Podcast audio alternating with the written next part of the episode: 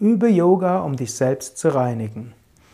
Namaste, willkommen zu den täglichen Inspirationen von www.yoga-vidya.de. Krishna spricht im sechsten Kapitel, zwölfter Vers. Mit einpünktigem Geist, nachdem er Beherrschung über die Aktivitäten von Geist und Sinnen gefunden hat, möge er sich auf diesem Sitz niederlassen und Yoga üben, um sich selbst zu reinigen. Wenn du Yoga übst, kann eine Einstellung sein, dass du dich reinigen willst.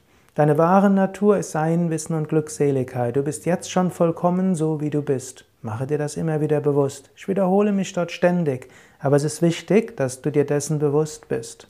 Um das zu erfahren, gilt es, transparent, tra durchlässig zu werden.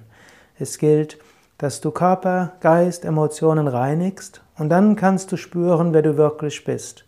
Und umgekehrt, wenn du gereinigt bist, dann kann von innen heraus Inspiration und Impuls kommen, um durch dich hindurch zu wirken.